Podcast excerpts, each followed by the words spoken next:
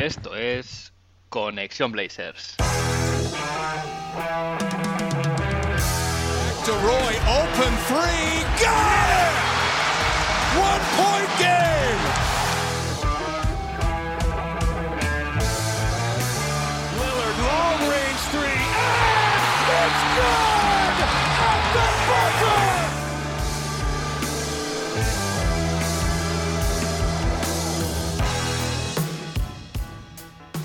Bienvenidos al episodio 27 de Conexión Blazers.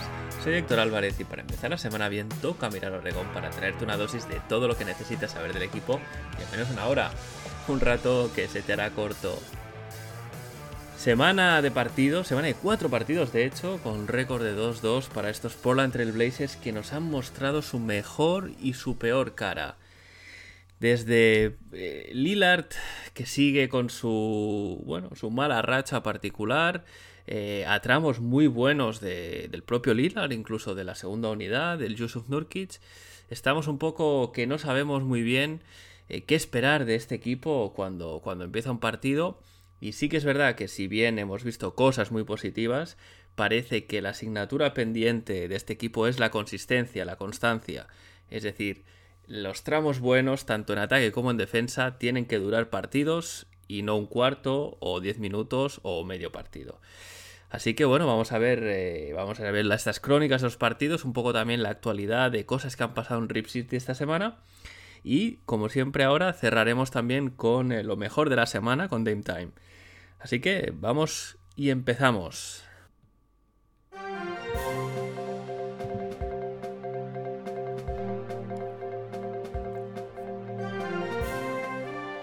Y empezamos con una buena noticia que es la vuelta de Norman Powell tras su lesión eh, la semana pasada en el partido contra Phoenix. Eh, salió de, la, salió de pista antes del descanso por problemas en una, en una rodilla y se hicieron una serie de test y pruebas que, bueno, que al final lo que confirmaron era que no había daño estructural, no era una lesión grave y al final el diagnóstico que se dio fue el de la inflamación del tendón rotuliano. No se dio un calendario porque estas lesiones eh, de tipo tendinitis suelen ser eh, complicadas, ¿no? A la hora de, dar un, digamos, un horizonte de recuperación porque depende mucho pues, del jugador, etcétera, etcétera. Pero bueno, la buena noticia es que Norman solo se perdió dos partidos, volvió contra los Clippers y la verdad es que se le vio bastante bien, eh, explosivo, sin, sin problemas aparentes, con lo cual es para, es para celebrar. Y en, en la línea de, noticias positivas en cuanto a lesiones, Tony Snell vuelve a estar disponible para el equipo y se ha recuperado finalmente de su esguince en el pie derecho. Y aunque sí que es verdad que no va a ser un fijo ni mucho menos en la rotación, pues está bien tener la enfermería vacía, que, que Tony Snell pueda debutar cuando, cuando vaya a ser y que pueda aportar todos los jugadores sin lesionados, sin, sin problemas físicos, que puedan aportar lo máximo a esta plantilla para tener una buena temporada. Y si la semana pasada celebrábamos que CJ McCollum se había convertido en el séptimo máximo anotador de la historia de la franquicia, superando a Jim Paxson, pues esta semana ha subido un escalón más, ha superado a Jerome Kersey y se ha colocado sexto. El siguiente en la lista es Clifford Robinson con 10.405 puntos. Y CJ está muy muy cerca, solo le faltan 300 para llegar. Y un poco si, si vemos el ritmo de anotación que lleva esta temporada, que son los 24 puntos por partido, parece ser, haciendo un poco aquí una regla de tres sencilla, que puede alcanzarle en 12-13 partidos, así que eh, veremos, esperemos que CJ siga este ritmo y desde aquí simplemente felicitarle por subir un puesto más en, este ranking, que no es poca cosa. Y una de las preguntas ¿no? que, nos hacemos muchos, ¿qué le pasa a Demian Lillard? Eh, sigue sin encontrar su, su ritmo, sigue sin encontrar su tiro sobre todo. Y es que, pese que, en mi opinión, esto es una anécdota, porque Demian Lillard tiene una calidad indiscutible, ah, es, es un jugador muy fiable desde la línea de 3, tirando mucho más forzado otros años de lo que está tirando esta temporada, pero bueno, la realidad es que ha empezado bastante mal, eh, poco para hacer resumen, 0 de 9 en el partido inaugural contra los Kings, 2 de 7 en el siguiente contra los Suns, 0 de 8 contra los Clippers, 4 de 11 contra los Grizzlies, aquí parecía que, que un poco, 5 de 7 contra los Clippers, buen partido, pero en el partido de ayer de nuevo 2 de 14 contra los Charlotte Hornets y todo este paquete al final suma un 23% de acierto en lo que va de temporadas en la línea de 3, algo que evidentemente es muy inusual, muy raro para, para Demian Lillard. Como decía, no son tiros particularmente forzados, simplemente parece una mala racha. Eh, y, si bien es verdad que, el equipo lo nota, porque al final cuando tu jugador estrella no, no, tiene esa fiabilidad y ese volumen de anotación desde la línea de 3, pues se nota. Eh, la realidad es que el equipo va con un récord de 3-3, y con mal ralentí tampoco, tampoco es para pulsar el botón del pánico todavía.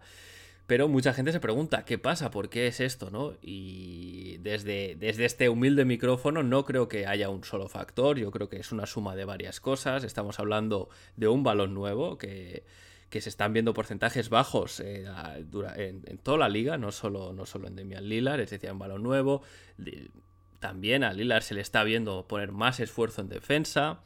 El equipo está jugando a un pace bastante alto comparado con otros años. Eh, Lillard tiene que jugar off-ball, con lo cual se tiene que un ritmo más rápido de juego, moverse más. También eh, tiene que acostumbrarse a eso. Lleva un cansancio asociado que a lo mejor no notaba en, otras ocasiones. También le hemos visto mucho más centrado en, jugar bueno, de playmaker, ¿no? Es algo que ya hacía, pero sí que es verdad que, se le ve muy metido en esa tarea. Así que eh, hay una serie de cosas que, que yo creo que se resumen en tiempo de adaptación y, tiempo simplemente para que todo vuelva a su cauce.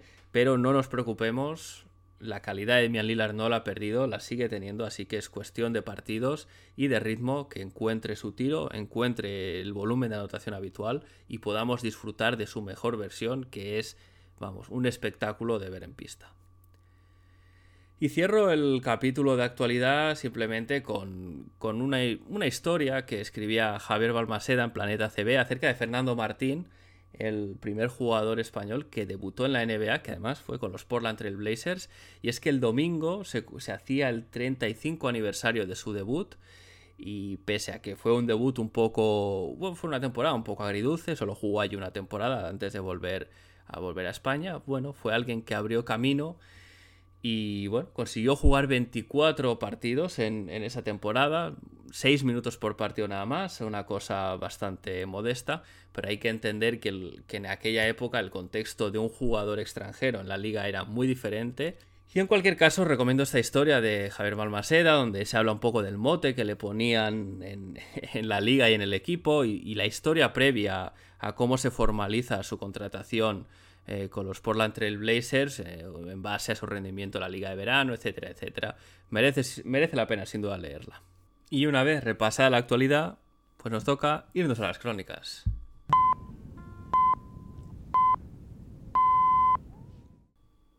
Los dos primeros partidos de la semana no los pude ver, entonces en lugar de hacer una crónica extensa, a un partido que he visto el resumen nada más, eh, prefiero, hacer, prefiero hacer un poco de, de, cuatro, ¿no? De cuatro claves en lugar de, en lugar de eso, ¿no? Hacer una crónica más extensa en un partido que al final tampoco he podido ver todos los detalles, etcétera.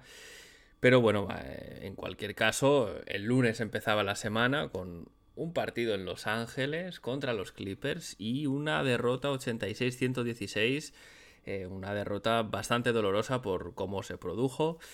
Al final Nasir Little fue titular em, por la lesión de Normal Powell, pero el equipo saltó a la pista sin intensidad y un parcial de 17 a 31 en el primer cuarto ya puso tierra de por medio para unos Clippers que mostraron muchas más ganas de ganar que los Blazers. Además, sumado a eso, los Blazers tuvieron una noche hacia ganar el tiro. Eh, Damian Lillard fue el mejor ejemplo, 0 de 8 en tiros de 3. Y bueno, eh, también si a esto se le añade 30 pérdidas de balón, que parece increíble, pero sí, 30 pérdidas de balón, pues es imposible competir con nadie. CJ McCollum fue el mejor del partido con 20 puntos. Y bueno, Chansey Billups lamentó al final del partido que el equipo no mostrase ganas de ganar ni de competir. Y también es una pena que no se aprovechó nada de lo bueno que, salió, ¿no? Lo bueno que se vio en la, anterior victoria contra Phoenix, que dos días antes, ¿no? Entonces bueno, pues eh, un partido para, para olvidar para todos, tanto para el equipo como para los aficionados. El miércoles, segundo partido de la semana y victoria contra Memphis por 96 a 116. En ese partido, Nasir Little volvió a ser titular en, lugar de Norman Powell, así que la alineación fue Damian Lillard, CJ McCollum, Nasir Little, Robert Covington y Yusuf Nurkic. Y la verdad es que el partido empezó un poco en la línea de cómo acabó el de los Clippers, eh, con los Blazers muy apáticos, eh, sobre todo sin ritmo, ¿no? Es lo que yo diría. Y, de hecho, eh, llegaron al descanso 6 abajo sin, sin, encontrar esa fluidez en ataque. Eh, sí que se puede destacar la defensa de Demian Lillard y el equipo en general hacia Jamorant, que venía lanzado, venía en un momento de forma muy bueno y se quedó en 17 puntos nada más. Pero sobre todo el, el, el clic que hace el equipo en el tercer cuarto saliendo del descanso que ahí entiendo que es eh, la mano de Chansey Billups, no sé qué les diría, pero, pero sí que es verdad que dio con la tecla tanto a nivel táctico como a nivel motivacional y el equipo salió con otra cara tras, tras el descanso y, fue como un tiro en el tercer cuarto especialmente donde un parcial de más 16 a favor de los Blazers digamos que ya decantó un poquito el partido eh, hacia, hacia nuestro lado. Se, podría destacar eh, la, aportación de la segunda unidad, sobre todo de Anthony Simons, 17 puntos, con 5 de 7 en triples, es decir, en, una línea de muy buenos porcentajes. Y también de Larry Nan Jr., que, parece que ha cogido un poquito ya de, soltura en el sistema y, se le ve, ¿no? Tiene mucha inteligencia en pista y nos dejó también alguna jugada de highlight. Y llegamos al viernes con un partido con todos los aires de revancha contra los Clippers, esta vez en casa, que acabó con victoria a los Blazers por 92 a 111. En esta ocasión volvía Norman Powell, así que la alineación era la alineación de gala, el quinteto, el quinteto titular clásico de los Blazers, Damian Lillard, CJ McCollum, Norman Powell, Robert Covington y Joseph Nurkic. Pudimos ya ver desde el inicio a Rocco defendiendo a Paul George y el partido empezó con un ataque bastante impreciso por parte de los Blazers, tres pérdidas seguidas, y en el otro lado los Clippers moviendo muy bien el balón, es lo que hacen, y además muy acertados en el tiro de tres. A mitad, del, a mitad del cuarto llevaban 6 de 6 en tiros de tres. Cuando entraron los jugadores de la segunda unidad, especialmente Larry Nance y Cody Zeller, dieron un empujón de energía al equipo que ayudó a cerrar el cuarto con un parcial de 16-4 a nuestro favor, incluyendo un putback para acabar el cuarto sobre la bocina de Cody Seller que nos situaba 24-25-1 arriba. En el segundo cuarto se subió la intensidad en defensa y se obligó a los Clippers a jugar muy cerca, muy al límite en el reloj de posesión, que de hecho en alguna ocasión lo llegaron a agotar, ¿no? suponiendo una pérdida y una recuperación para, los Blazers. Y pudimos ver a CJ con las manos muy rápidas, e incluso una jugada muy espectacular en que, en que Zubac va hacia el aro después de un pick and roll cortando y Norman Powell llega desde la ayuda para ponerle un tapón bastante espectacular se vio a Robert Covington y al propio Powell muy bien desde la línea de 3. Powell, de hecho, 3 de 3 en, este cuarto y, y, Rocco también anotaba su tercer triple en el, segundo cuarto. Y los Clippers al final no, tenían más gasolina en ataque que las que les daba Paul George, con lo cual se llegó al descanso 8 arriba, 40-48. A la reanudación se ve buen movimiento de balón, se fallan tiros, pero el, ataque es, más o menos fluido y Nurkic sobre todo sumando muy bien en la pintura y unos clippers delante que, bueno, a los que se les cerró el básicamente eh, daban una estadística bastante demoledora y es que después del primer 6 de 6 en triples en el primer cuarto, desde entonces hasta mitad del tercer cuarto, los clippers acumularon 3 de 20, la verdad un porcentaje paupérrimo en, lanzamientos de 3 y eso pues ayudó a mantener eh, la, ventaja en el marcador teniendo en cuenta que, los Blazers tampoco anotaban.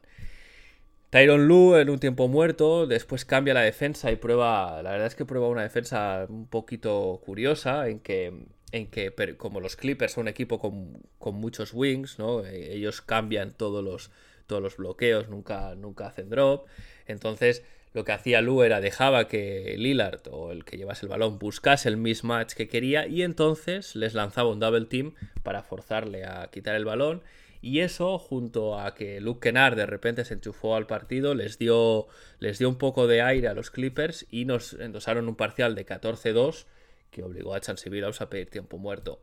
Al final, eh, de nuevo, la segunda unidad, en este caso Nasir Little, eh, con, su hustle, rebote ofensivo, con triples, eh, dio un, bueno, un empujón extra de, energía y anotación que permitió mantener las cosas en una ventaja más o menos cómoda, 67-76, 9 arriba para acabar el tercer cuarto. Y empezó el último cuarto y aquí llegó un momento que fue muy bonito de ver y es que Dames se empezó a enchufar, empezó a meter triples, se le vio muy cómodo jugando el pick and roll con Yusuf Nurkic, hicieron muchísimo daño. Ambos es una pareja élite a nivel de juego de pick and roll en la liga porque eh, se entienden a las mil maravillas. Y en, los Clippers, pese al esfuerzo de Kennard y de Paul George, que acabó con 42 puntos, que se dice rápido, eh, no, pudieron, no pudieron contra los Blazers, que cerraron con, bueno, eh, con un parcial de 12-2 y a falta ya de tres minutos para acabar, ya fueron minutos basura, ambos equipos quitaron a los titulares y ya los menos habituales dispusieron de tres minutitos para lucirse. Destacar aquí Dennis Smith Jr. con una jugada de 3 más 1 que bueno, fue bastante, bastante espectacular. Y eso, final del partido con victoria por 92-111. Dame fue el máximo anotador por parte de los Blazers con 25 puntos, a los que sumó 4 rebotes y 6 asistencias. Y Yusuf Nurkic estuvo imperial en el partido. Eh, al final, pues pudo conseguir 14 puntos, 17 rebotes, 3 asistencias, 2 robos y un tapón en tan solo 24 minutos en pista. A modo de conclusiones de este partido, decir que se vio un Robert Covington volviendo un poco a su nivel habitual, es decir, fiable en el triple y muy abierto, con los ojos muy abiertos, muy atento en defensa. Nurkic hizo lo que quiso en ambos lados de la pista. La verdad es que Zubac en ningún momento pudo con él y Hartenstein parecía, básicamente parecía un, un junior al lado, al lado de Nurkic. Les hizo lo que quiso cuando quiso. Y esto es, meritoria esta victoria, sobre todo porque los Clippers son un equipo que por configuración de plantilla le va muy mal a los Blazers, ¿no? Tienen, tienen un, grupo de wings, de, eh, de, jugadores de más de dos metros que juegan por el perímetro, pero tienen buen manejo de balón. Estamos hablando de Paul George, estamos hablando del propio Kennard, estamos hablando de Nick Batum, etc. Eh, y, además mueve muy bien el balón en, en la pista, que es algo que a los Blazers les cuesta cerrar las rotaciones todavía bien, pero el equipo respondió bien ante, ante un rival que a priori iba muy mal y que de hecho unos días antes nos habían dado una, soba bastante, bastante importante. Clave que en el tercer cuarto eh, los ajustes que introduce Chansey Billups de nuevo dan un, empujón al equipo para, construir una, no una ventaja, porque al final solo se amplía en un punto lo que ya venía, lo que ya venía viéndose antes, pero sí que da, da esa respuesta a todo lo que le prueba Tyron Lue que, prueba bastantes cosas, ninguna de ellas parece, parece tener efecto. Y bueno, vimos a un Demian Lillard que encontró de nuevo su camino en el triple, aunque más adelante eh, lo volvería a perder, pero en el partido contra los Clippers acaba con 5 de 7 en triples y buenas sensaciones al respecto.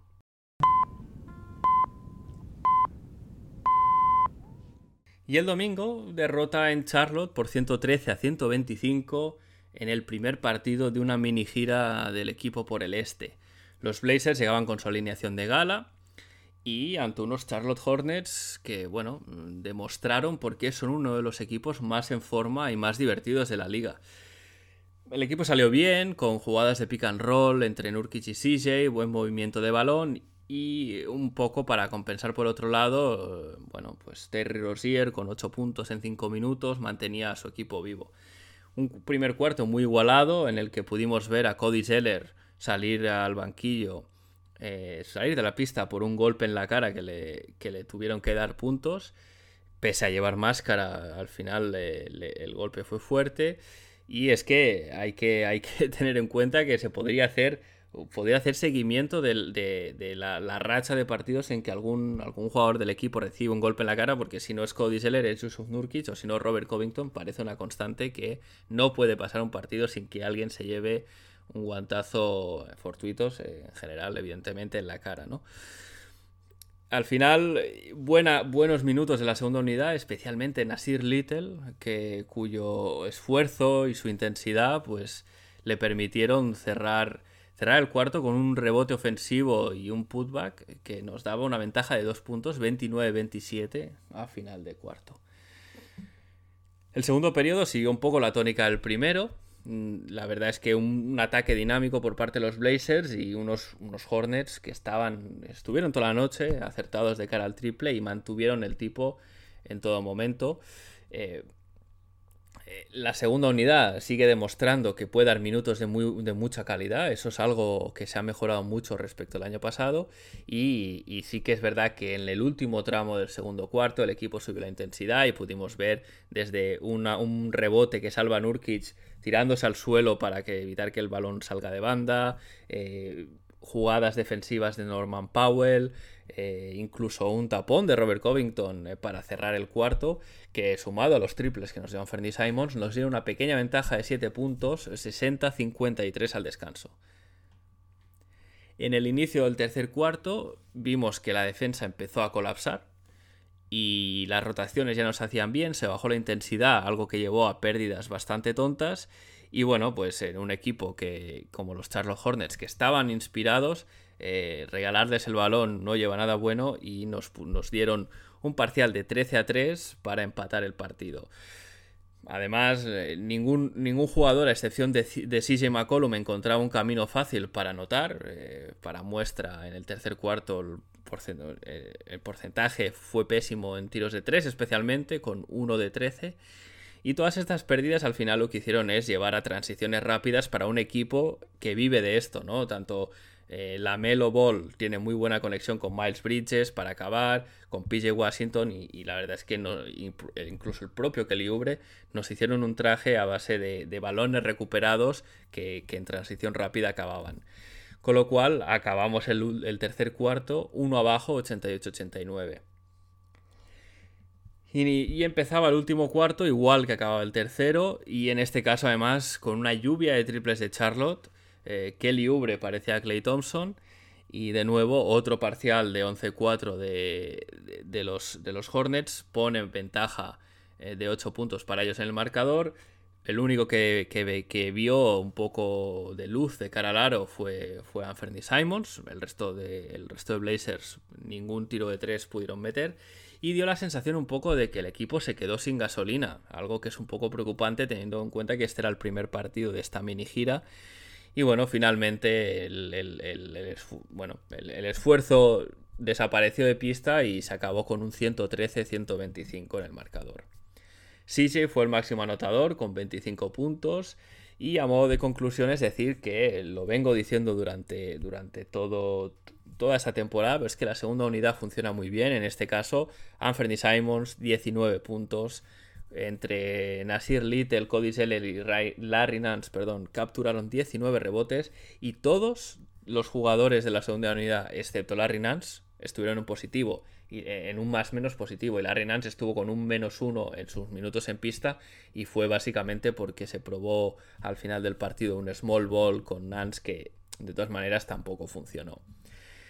Otra conclusión es que parece que los esquemas de Billups funcionan bien cuando el pace es alto, eh, porque fue bajar el ritmo de juego y el equipo empezó, empezó a colapsar, no, tanto en ataque como en defensa, ¿no? Entonces este pace eh, que, que, Billups ha, introducido este, esta temporada, pues hay que mantenerlo, ¿no? Porque parece que si no, en los partidos en que por algún motivo no se ha, no se ha podido jugar ese pace alto, nada ha salido bien pudimos volver a ver eh, cosas preocupantes, ¿no? Como ayudas innecesarias en defensa que luego complican las rotaciones y en última instancia llevan a triples abiertos. Eh, caso paradigmático, el de Robert Covington, extrañamente, el único jugador que el año pasado era capaz de hacer una rotación bien y, y, además que es que es uno de los, de los mejores defensores de ayuda de la liga, pues está especialmente mal. Hubo un espejismo en el partido anterior pero vemos a Rocco haciendo ayudas cuando no debe, dejando un triple abierto. Hay algo ahí eh, raro, tiene que encontrar un poco su sitio esta temporada, así que bueno, Eh, vamos, vamos a ver qué, qué, podemos esperar de él a próximos partidos, pero sobre todo la conclusión principal es que el equipo necesita ser consistente porque no sirve de nada ejecutar durante parte del partido si luego todo el equipo se viene abajo, ¿no? No, no. Es imposible ser competitivo así, así que hay que buscar la manera, Chance Billups y los jugadores tienen que buscar la manera de ejecutar el plan durante todo el partido, o al menos durante gran parte del partido, si quieren asegurarse las victorias, que al final, para tener éxito, tienen que llegar. Pero pese a esta última derrota, no todo ha sido malo. Ha habido cosas buenas, ha habido actuaciones positivas y es lo que vamos a ver ahora en lo mejor de la semana, lo que vamos a ver en Dame Time. Ladies and gentlemen, it's Damian Lillard. Nine tenths left. A three wins the series. It's Lillard. He got the shot off. Lillard, Lillard for the win. Yes!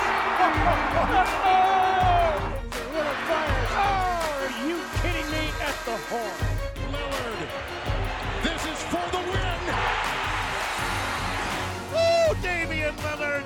How dare you? Y el ganador de Dame Time esta semana es Yusuf Nurkic. The Bosnian Beast está en un buen momento de forma y está teniendo un gran impacto en los pocos minutos en que está en pista. Pese a un primer partido malo esta semana contra los Clippers, se volvió por sus fueros contra Memphis y especialmente en la revancha contra el equipo de Los Ángeles con un doble doble de 14 puntos y 17 rebotes. Se le ha visto concentrado, se le ha visto rápido y ha sido un protagonista total en ataque, con anotación, con rebotes ofensivos, poniendo un montón de pantallas y en sus labores ya habituales de playmaking y también en defensa, eh, coordinando la defensa, hablando mucho en la zona y siendo una presencia en pintura a la hora de cerrar el rebote. Es el mejor pivot de la liga en cuanto a deflections, es decir, balones interceptados que no acaban en robos. Estas cosas son intangibles que no vemos en el box score, pero es que además si miramos el box score durante este tramo de cuatro partidos, pues Yusuf Nurkic ha jugado 24 minutos por partido en los que ha sumado 12 puntos, 12 rebotes, 2 asistencias, 2 robos y casi un tapón. Yusuf Nurkic es un, es un jugador que cuando está en forma, cuando no tiene problemas de faltas ni de concentración, sube un montón el techo del equipo. Y ya lo hemos dicho muchas veces en este podcast, necesitamos al mejor Nurkic para que este equipo sea especial y pueda aspirar a las mayores cotas. Así que desde aquí, Yusuf Nurkic, no escuches el podcast, pero da lo mismo. ¡Felicidades!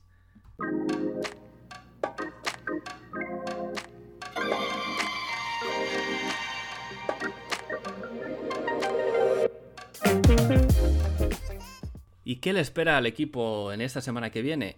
Seguimos en road trip, mini gira por el este, quedarán dos partidos fuera de casa, el lunes contra los Sixers, el miércoles contra los Cleveland Cavaliers, y son dos partidos complicados, los Sixers por el ser el rival que es, y los Cavaliers porque están luchando mucho sus partidos esta temporada, no son una cenicienta como podría decir la clasificación. El viernes vuelve el equipo a casa para jugar en el moda contra los Indiana Pacers, últimos del este, y el sábado partido contra Los Ángeles Lakers también en el Moda Center, partido que habrá que ganar en la vuelta de Carmelo Anthony al estadio. Y con esto cierro el episodio hoy. Recuerda que si tienes algo que decir o algún comentario los puedes dejar en iBox. Puedes enviarlos también a la dirección de correo conexionblazers.com y también podéis seguir el Twitter arroba conexionblazers donde os avisaré de cada nuevo episodio y podréis estar al día de temas de actualidad Blazer que vayan, vayan surgiendo durante la semana. Muchas gracias de nuevo por escuchar el podcast. Recordad recomendarlo a vuestros amigos y a vuestras amigas. Seguimos conectados. Hasta la semana que viene.